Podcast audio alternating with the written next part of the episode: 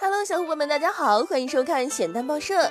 在一些偏远地区，有着这么一个说法，就是当有一只黑猫经过你身边时，就代表着厄运的到来。特别是晚上的时候，如果突然蹦出一只，那可是能把魂儿吓出来的事情。那么究竟是什么原因让黑猫成为了厄运的代表呢？在数千年前，猫作为古埃及的代表，享受着无比滋润的生活。在那个时候，但凡杀死一只猫，就会立刻被宣判死刑，小猫们可以说是无忧无虑啦。可谁能想到，当基督教推翻非基督教的习俗和传统时，公元一二三三年，教皇格里高利九世宣称黑猫就是恶魔的化身。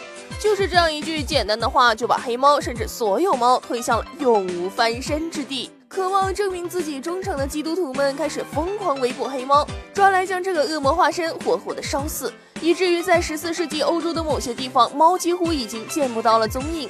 在接下来的几个世纪中，黑猫的处境并没有变好，许多作者将它们和女巫联系在了一起。在这些作者的笔下，黑猫是女巫的伪装，最终都会出现原形，危害人间。这也导致在十六世纪和十七世纪，只要拥有一只黑猫的人就会被判处女巫罪的死刑。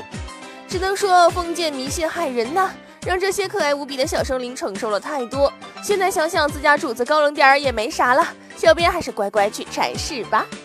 好吧，希望地球人不断的作妖，让我们继续吐槽。世界如此枯燥，新闻也需要情调，还不点关注，你是在等什么呢？